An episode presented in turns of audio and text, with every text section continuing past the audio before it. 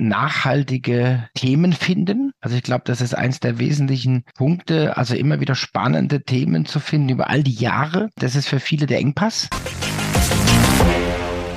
Ja, hallo zu einer neuen Episode des Digital Breakfast Podcast. Und wenn ihr euch jetzt wundert über die fremde Stimme, ja, wir haben die Rollen getauscht. Denn heute ist Thomas Barsch selbst Gast in seinem Podcast und ich werde die Fragen stellen. Ich bin Heike Stiegler und normalerweise arbeite ich im Hintergrund, doch wir haben eine besondere Episode vor. Anlass ist acht Jahre Digital Breakfast. Starte jetzt deine neue Webseite oder besser noch, deinen eigenen Shopify Webshop inklusive Webseite. Warum? Ganz einfach. Die Erstellung dauert nur zwei, drei Stunden für einen ersten Wurf. Du kannst sofort starten, da zum Beispiel kostenlose Bilder dabei sind. Du setzt auf eine Plattform der Zukunft und du hast keine lästigen Updates und Schnittstellenprobleme mehr. Und ein Goodie für B2B-Unternehmen, allein das Handling von digitalen Medien wie White Paper, Success Stories und Präsentationen, gegebenenfalls auch mehrsprachig, rechtfertigt die Umsetzung. Wenn ihr mehr wissen wollt, wie wir das auch selber bei uns realisiert haben, dann schaut einfach die Aufzeichnung eines Digital Breakfast mit dem Namen Kill Your Website, Use a Webshop Instead an. Einfach Instead bei der Suche eingeben, dann findet ihr es. Wenn ihr dann noch unentschlossen seid, schaut es nochmal an und dann legt er hoffentlich los. Ich bin gespannt auf eure Ergebnisse. Macht's gut. Viel Spaß dabei. Werbung Ende.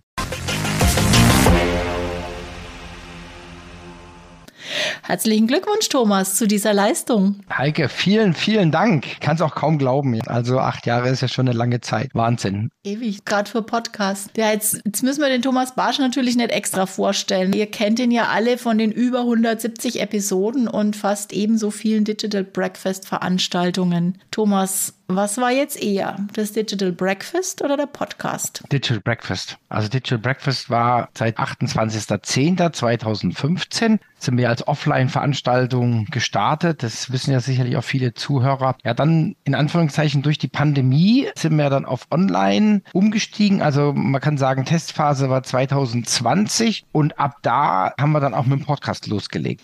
Das heißt, das Jubiläum bezieht sich auf das Digital Breakfast. Auf das Gesamtgebilde, was ja immer wieder angereichert wurde mit neuen Leistungen, mit neuen Dingen. Und wie gesagt, eine große Säule ist natürlich der Podcast, muss man ganz klar sagen. Dann gehen wir doch mal ganz an den Anfang. Was hat dich dazu bewegt, das Digital Breakfast vor acht Jahren zu starten? Ich bin motiviert worden durch eine Bekannte, die hat damals so ein Social Media Frühstück gemacht. Das war dann in Ludwigsburg. Und es hat mir so gut gefallen, dass ich dann spontan zu meiner Susanne gesagt habe, Mensch, das machen wir auch. Jetzt ist Ludwigsburg natürlich sehr nah an Stuttgart und dann haben wir uns Karlsruhe rausgesucht, weil wir quasi in der Mitte gewohnt haben. Und dann haben wir das Digital Breakfast gestartet in Karlsruhe. Warum? Das sollte einfach eine Netzwerkveranstaltung sein, um bekannt zu werden, um Kontakte zu knüpfen, um regelmäßig was zu machen. Das war mir auch wichtig. Und dann ging es einfach los. Ich habe das tatsächlich auch mal nachgeschaut. Also von der Entscheidung bis zur Umsetzung waren es, glaube ich, knapp vier Wochen. Also wir waren auf diesem anderen Breakfast und dann haben wir Gas gegeben und haben dann tatsächlich unser erstes vier Wochen später gemacht. Aber es ist ja eigentlich so genau das, was dich auszeichnet. Eine Idee haben, was beobachten, eine Idee entwickeln und dann zack los. Ja, das sagt man mir nach. Das äh, habe ich jetzt auch mal wieder ein bisschen reflektiert bekommen. Also schnelle Umsetzung. Schnelle Umsetzung, also nicht lange warten, sondern umsetzen, probieren, vielleicht auch mal auf die Nase fallen. Also das ist so meine Leidenschaft, ja, muss man ganz klar sagen. Genau, man darf sich das ja auch gönnen, dass man sich weiter weiterentwickelt. Das dürfen die Userinnen und User ja merken, dass man sich weiterentwickelt und besser wird und auch der Zeit anpasst. Gerade das Digitale ist ja so immer im Fluss und nie fest. Genau, absolut. Sehe ich ganz genauso, ja. Was ist der USB? USP? Was würdest du sagen, ist euer USP beim Digital Breakfast? Was sollen die User mitnehmen? An erster Stelle,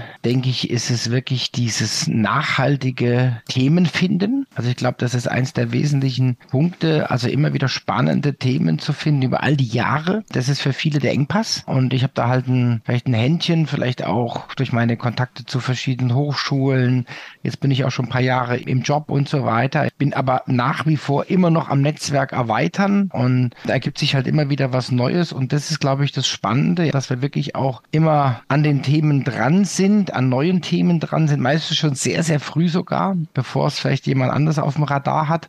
Und das ist, glaube ich, so der Hauptpunkt, dass man immer wieder quasi diese, wir sagen ja, Wissensdusche bekommt, kann mich immer wieder inspirieren lassen mit neuen Themen, an die ich heute noch gar nicht gedacht habe. Das würde ich sagen, wäre der ist der absolute USP. Bist du dann da so visionär unterwegs oder hast du eine geheime Quelle, wo du diese Neuigkeiten dir herholst, noch bevor sie überhaupt Mainstream bekannt werden? Ich denke beides. Also ich lese unheimlich viele Newsletter, fast zu viele. Das hat sich durch mein ganzes Leben gezogen. Ich habe früher schon immer sehr, sehr viele Fachzeitschriften gelesen, auch über den Tellerrand hinaus. Und mich hat mal ein guter Bekannter, hat mich tatsächlich mal inspiriert. Möchte ich auch mal einen Tipp loswerden. Und zwar, der ist auch viel mit der Bahn unterwegs gewesen. Und der hat mir mal erzählt, er geht immer gerne in so eine Bahnhofsbuchhandlung und kauft sich eine Zeitschrift, die er noch nie in der Hand gehabt hat und das Thema, wo er noch nie was von gehört hat. Und dann kauft er sich diese Zeitschrift und liest es komplett durch. Also um immer wieder neue Synapsen zu bilden. Also einmal kann man mit der Tattoo-Zeitschrift an oder ich weiß nicht was. Es gibt da ja mittlerweile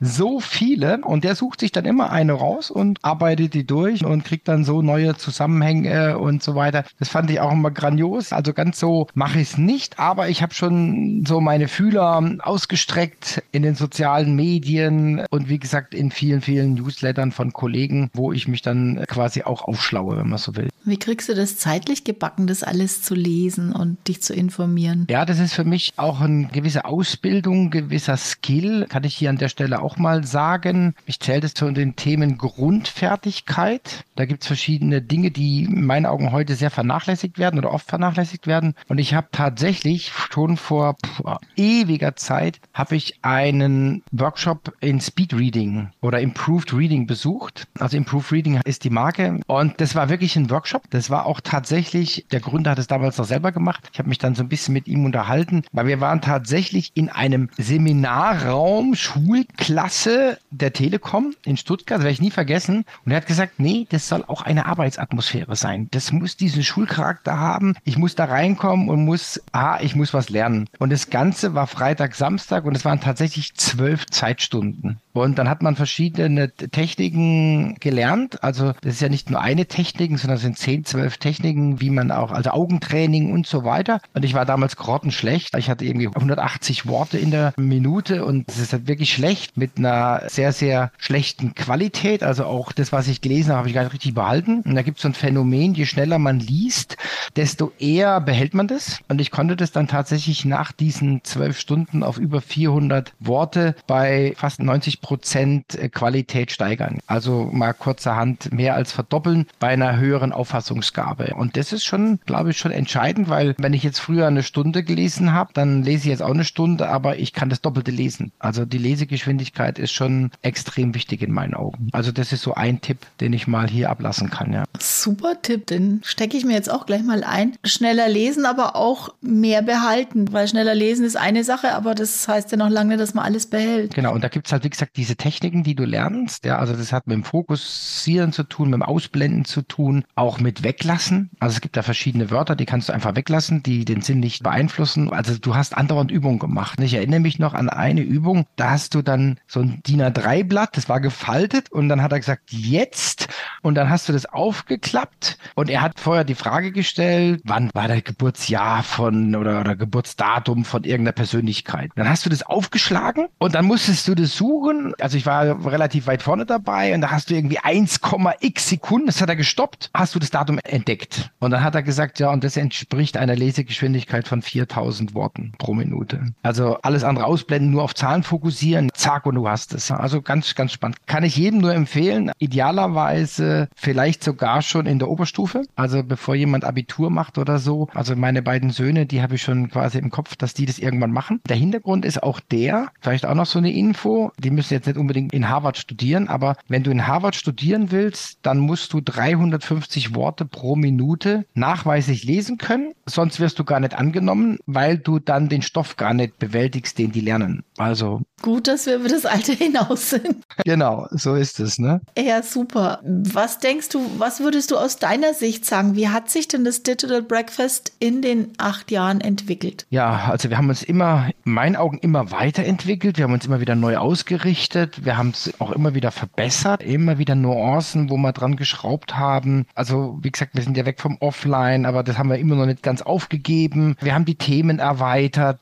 Ich glaube, wir haben es insgesamt schon sehr professionell angelegt, wobei ich immer noch nicht zufrieden bin. Also ich habe immer noch Dinge, die ich gerne machen würde. Wir haben auch mal mit dem Gedanken Internationalisierung gespielt. Das haben wir auch noch im Hinterkopf, aber das ist natürlich eine Rieseninvestition. Also wenn man da noch in, die Richtung gehen würde. Also wir haben noch einiges vor und allein schon diese Kombination, was wir jetzt gemacht haben, seit ungefähr einem Jahr kann man sagen, dass man sagt, man hat ja so ein, ein cross-mediales Marketing-Bundle. Also es ist ja nicht nur der Livestream, sondern es ist der Podcast davor, es ist das Einpflegen in allen Plattformen, die Veranstaltungen bewerben, es sind Newsletter in, auf LinkedIn eigene. Also es ist ja wirklich, also das Digital Breakfast sind ja gefühlt 15, 20 einzelne Marketinginstrumente, die wir orchestriert haben, zusammen. Und das war, glaube ich, ein ganz, ganz sinnvoller Schritt, weil wir dadurch einfach auch nochmal, ich sag mal, die Performance steigern konnten, was Teilnehmer angeht, was Themen angeht. Und das sind wir aber noch nicht am Ende, sondern da wird es jetzt auch noch weitergehen. Wir machen gerade weitere Tests, was man noch dazu machen kann. Wir hatten jetzt, da warst du ja auch dabei, wir haben jetzt zwei Tests gemacht, Live-Veranstaltungen von der Messe, also wirklich Live-Interviews, ohne komplett alles vorzubereiten, was natürlich schon eine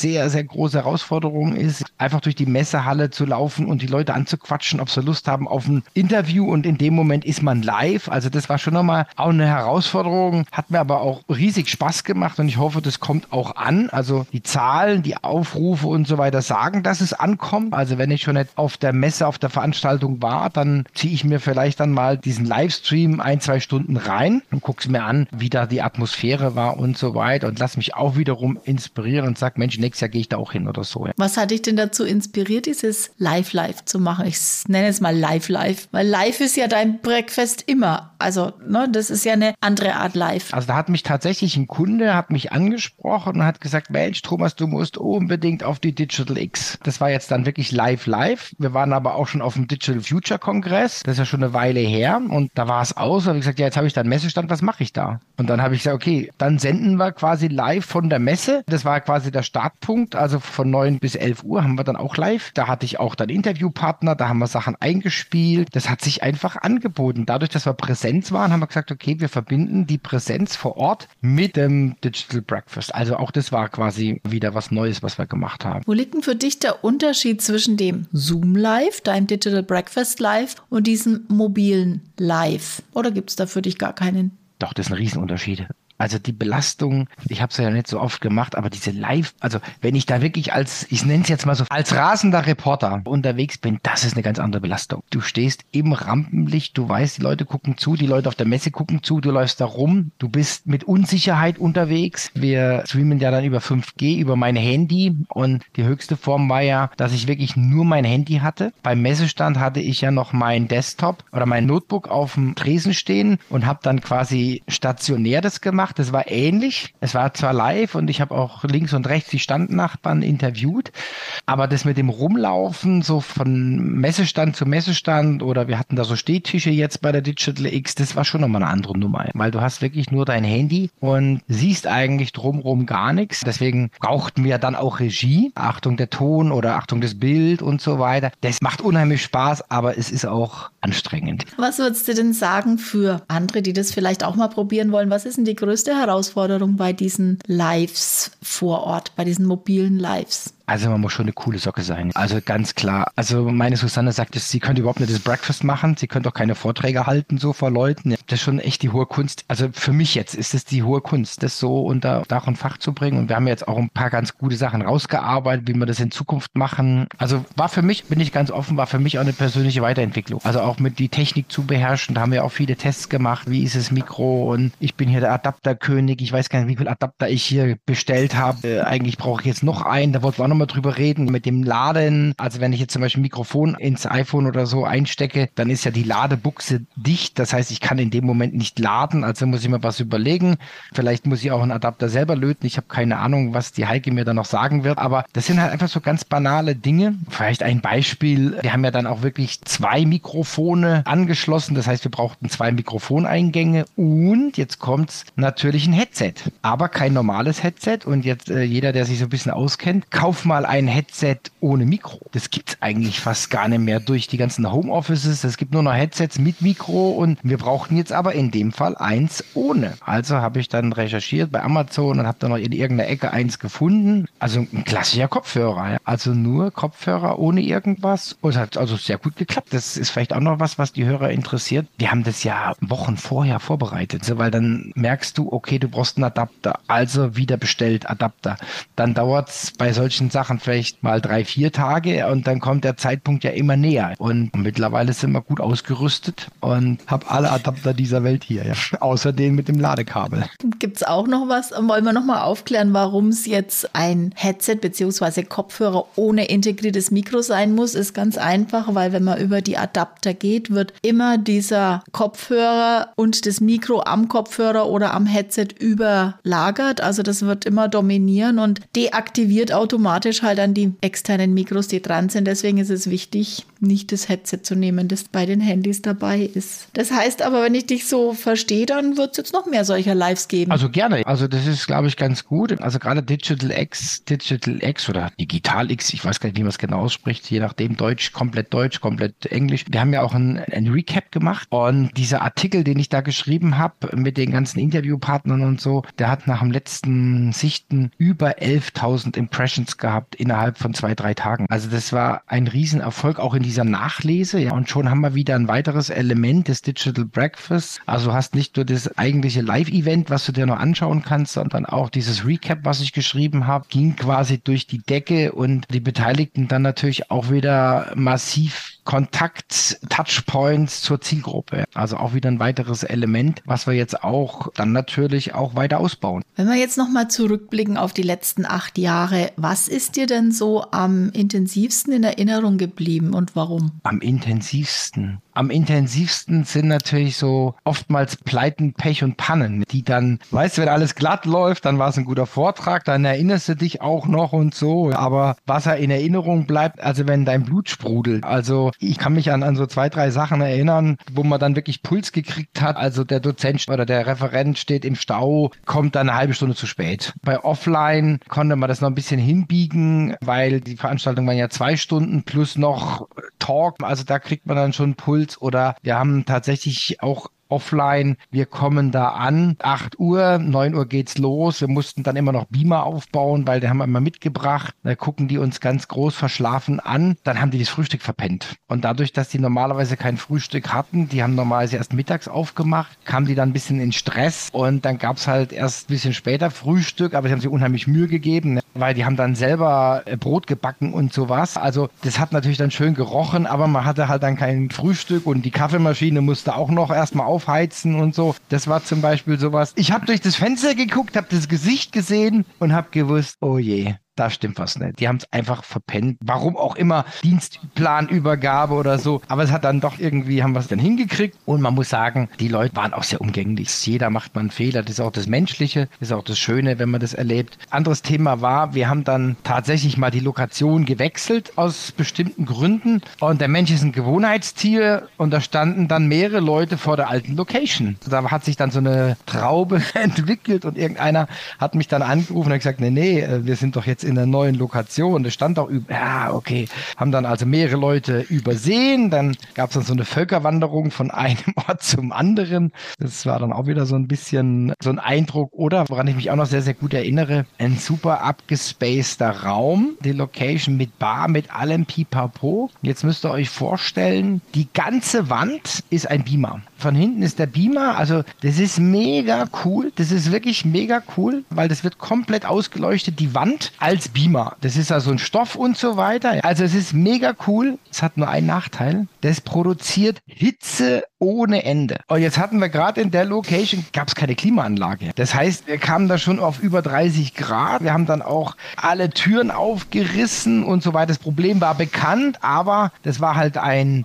auch ein, ein sehr, sehr renommierter Architekt. Das heißt, man darf an der Fassade und so weiter, darf nichts machen. Also Klimaeinlage einbauen, nachträglich schwierig. Also haben wir die, die Fenster aufgerissen. Das war auch so ein Ding. Also geile Präsentationsfläche, aber Hölle heiß. Und in der ersten Reihe sowieso, ja, in der ersten Reihe dann nochmal, weil sie auch strahlt und so. Also sind so Dinge, die dann in Erinnerung geblieben sind. Oder was mir auch noch in Erinnerung geblieben ist, der Philipp Depardieu, den wir auch immer in unserem Trailer haben, der ja das Buch geschrieben hat, Weltmutführer. Und das war richtig Entertainment. Also es war richtig Entertainment, was der gemacht hat. Das war auch großartig. Und das ist dann schon selten. Also es war wirklich auch selten, dass man dann so einen Entertainer da noch hat. Also nicht nur fachlich, sondern der auch noch mit einem gewissen Witz, mit Humor, mit Leidenschaft ein Thema rüberbringt. Da wird die Luft dann auch schon dünn. Und da bin ich auch froh, dass wir solche Leute dann auch zum Digital Breakfast bekommen. Also ich glaube, wir haben schon mega coole Leute bei uns gehabt, die auch wirklich spannende Themen haben und vor allen Dingen halt immer, was ich so schätze, andere Perspektiven. Ja? Also mit einer anderen Perspektive an ein Thema rangehen. Das finde ich einfach großartig. Hast noch mal so zwei, drei Beispiele an Personen? Für Leute, die nicht ständig das Digital Breakfast sind? Jan Wiesike zum Beispiel hat einen Granatenvortrag gehalten, äh, muss man sich auch mal geben. Er hat also in sieben Jahren zwei, Schrägstrich vier Bücher geschrieben, sieben Jahre, also über Vertrieb und Strategie. Er hat, wie gesagt, zwei Bücher gemacht und die haben wir beide, hat er bei uns dann vorgestellt und das, was er gar nicht so groß publik gemacht hat, er hat die auch nur in Englisch gemacht. Also es sind nicht zwei Bücher, sondern es sind eigentlich vier. Das war auch ein, ein mega Vortrag. Also werde ich nicht vergessen, da hatten wir auch, ich glaube, über 300 Anmeldungen. Ja, das war also Wahnsinn. Dann hatten wir noch eins, ähm, das war mit Martin Müller.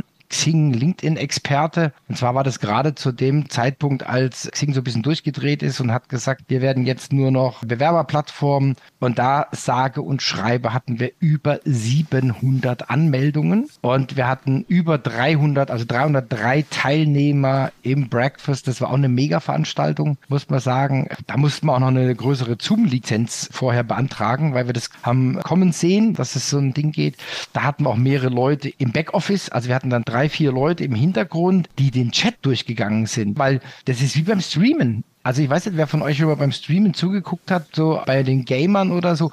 Das rauscht ja nur so durch. Und dann waren ja Fragen dazwischen und das wurde halt dann auch im Hintergrund aufbereitet. Die habe ich dann quasi parallel per WhatsApp gekriegt, das Relevante. Das andere war weg und so. Also schon auch großes Kino. Also sowas bleibt natürlich auch dann in Erinnerung. Ja. Das glaube ich gern. Welche Innovation hat dich denn am meisten beeindruckt aus den acht Jahren? Also was mich absolut fasziniert hat, das könnte mich ja für bekloppt erklären, aber das war 3D-Audio. 3D-Audio war mega cool, wie wir auch dann quasi erlebt haben, was es bedeutet, wenn man in einem Zoom-Raum nicht nur zwei Dimensionen hat, sondern wenn man auch noch diese räumliche Dimension hat, war mega innovativ. Also es ist alles vorbereitet. Millionen von AirPods sind auf 3D vorbereitet. Also die Technik ist schon draußen. Ich bin gespannt, wann Apple, ich glaube, ich habe jetzt was gelesen, dass Apple das jetzt langsam forciert, auch 3D-Audio auszuspielen. Das war schon schon mega cool, ja. An den Vortrag erinnere ich mich auch noch. Ja, es ist schon eine Weile her und ist jetzt doch noch nicht so weit. Na, jetzt haben wir zurückgeguckt auf die acht Jahre. was kommt denn noch? Ja, also was sich jetzt so herauskristallisiert hat, so seit einem halben, dreiviertel Jahr, das war so, dass wir doch ja sehr viel Einzelspeaker hatten und das ist jetzt zurückgegangen, muss ich sagen. Kommt hin und wieder mal vor, aber es geht bei uns jetzt immer mehr in Richtung Kompetenzpartner. Das heißt, dass wir Partnerschaften eingehen mit Marken, mit Hidden Champions, aber auch mit High-Performern, wo man sagt, okay, die haben Interesse, das Marketing-Instrumentarium des Digital Breakfast zu nutzen. Und da fängt es dann an ab vier Veranstaltungen. So, das hat sich so herauskristallisiert, dass wir quasi nur noch solche Angebote für eine Zusammenarbeit draußen haben. Jetzt mittlerweile auch von größeren Marken. Mehr kann ich jetzt leider noch nicht sagen, aber das werdet ihr sehen. Am Ende des Jahres laufen ein paar Tests. Nächstes Jahr geht es dann weiter. Also wirklich von größeren Marken, die das nutzen und die die Kontinuität schätzen. Und was aber auch jetzt gerade vermehrt ein Thema wird, dass die Unternehmen sehen, naja, mit den Veranstaltungen, wo wir hingehen, das ist immer schön, aber irgendwie kommen wir nicht weiter, weil wir kommen nicht aus unserer Blase raus. Und mit dem Digital Breakfast kommt man halt aus der Blase raus, weil wir immer wieder verschiedene Schwerpunktthemen haben. Wir haben mal B2B-Sales, mal haben wir 3D-Audio, mal haben wir Employer Experience, mal haben wir CRM. Jedes Unternehmen, jeder Speaker bringt ja wieder sein Netzwerk mit und dadurch wächst es einfach immer. Also das ist ja der ursprüngliche Netzwerkgedanke. Es wird immer größer. Wir kommen immer in neue Adressbereiche rein und ich glaube, das haben jetzt viele Firmen verstanden, dass das eigentlich ein unermesslicher Wert ist für die Unternehmen raus aus der Filterblase, also raus und ich sage auch raus aus LinkedIn, also nicht nur LinkedIn und Facebook und wie es alles heißt, sondern einfach neue Kontakte knüpfen übers Digital Breakfast. Das ist, glaube ich, ein Riesenthema und der Zuspruch scheint uns recht zu geben, sage ich jetzt mal. Das heißt, du wirst aber jetzt schon weiterhin online bleiben, also diese Möglichkeit via Zoom nutzen oder willst du wieder in die Präsenz gehen, wie es am Anfang war? Beides. Ich habe bisher nur angefüttert, bisher hat es keiner realisiert. Wir haben ja diesen Public Viewing Ansatz. Das heißt, dass Leute einfach sich draufschalten aufs Digital Breakfast und mit mehreren Personen zugucken, also wie beim Fußball. Und ist aber noch nicht so richtig durchdrungen. Da haben wir vielleicht auch noch zu wenig Werbung für gemacht. Aber das ist zum Beispiel was, was sich ziemlich gut anbietet, auch für in Anführungszeichen Roadshows. Also gerade für Organisationen, die mehrere Standorte haben, dass man sagt, okay, man hat zehn Präsenzpunkte in Deutschland am gleichen Tag und man strahlt dann Public Viewing aus. Das heißt, die Inhalte und so weiter kommen aus der Konserve. Und es ist natürlich ein Bruchteil der Kosten, als wenn ich eine hybride Veranstaltung mache. Also hybride Veranstaltungen sind Hölle teuer, weil ich dann eine unheimlich aufwendige Technik brauche. Und wenn ich sage, okay, ich gehe von vornherein auf Public Viewing, dann brauche ich an jedem Standort einen Beamer ohne Leinwand und das war's. Da sind wir dran. Ich bin guter Dinge, dass wir auch nächstes Jahr solche Veranstaltungen machen. Also das wäre dann auch wieder eine, eine Fortführung, wo man sagt, okay, das sind Unternehmen, die haben 10, 15 Standorte in Deutschland und in den Besprechungsräumen werden Kunden, Interessenten zu dem Thema eingeladen. Man guckt sich das Digital Breakfast an und diskutiert anschließend dann noch weiter drüber zum Beispiel. Also wer jetzt zuhört, prüft mal, ob es eine Idee ist, ob es möglich ist, so eine Public Viewing Veranstaltung einzuplanen mit Kollegen zusammen, einfach die Frühstückspause sinnvoll nutzen mit Weiterbildung und dazulernen, ohne Speedreading. Genau. Einfach nur Speed Listening. Ja, genau. Eine kleine Anmerkung. Wir haben jetzt tatsächlich jetzt das erste Coworking Space, was das an die Mitglieder verteilt. Und da ist die Idee, dass die das quasi auch als Community-Event am Freitag zum Beispiel dann in den Kaffeeraum oder Catering-Raum übertragen. Also da gibt es jetzt die ersten Ansätze. Ich bin gespannt. Ich freue mich drauf. Die wollten jetzt im Oktober mal starten. Und da bin ich gespannt, wie sich das entwickelt. Ja, ja das klingt spannend. Super. Ja, Thomas, das zeigt ja dann, wie es weitergeht. Da freuen wir uns. Zweimal die Woche, montags und donnerstags kommt der Digital Breakfast Podcast als Episode und dann immer am darauffolgenden Dienstag und Freitag um 9 Uhr ist das Digital Breakfast und ihr freut euch weiterhin auf Zuspruch und noch mehr Zuhörerinnen, Zuhörer, Zuschauerinnen, Zuschauer darf weitergetragen werden und wenn ihr jetzt noch mehr über den Thomas erfahren mögt, dann verlinken wir euch gerne auch eine Episode, wo ihr ganz persönliche Sachen von ihm erfahrt. Und vielen Dank, Thomas, dass du Gast in deiner eigenen Show warst. Heike, vielen, vielen Dank, dass du dich auch dafür bereit erklärt hast, das relativ spontan zu machen. Finde ich großartig und ich hoffe, den Hörern hat es auch Spaß gemacht. Vielen das Dank. Das denke ich auch. Vielen Dank auch und tschüss. Tschüss. Starte jetzt deine neue Webseite oder besser noch, deinen eigenen Shopify Webshop inklusive Webseite. Warum? Ganz einfach.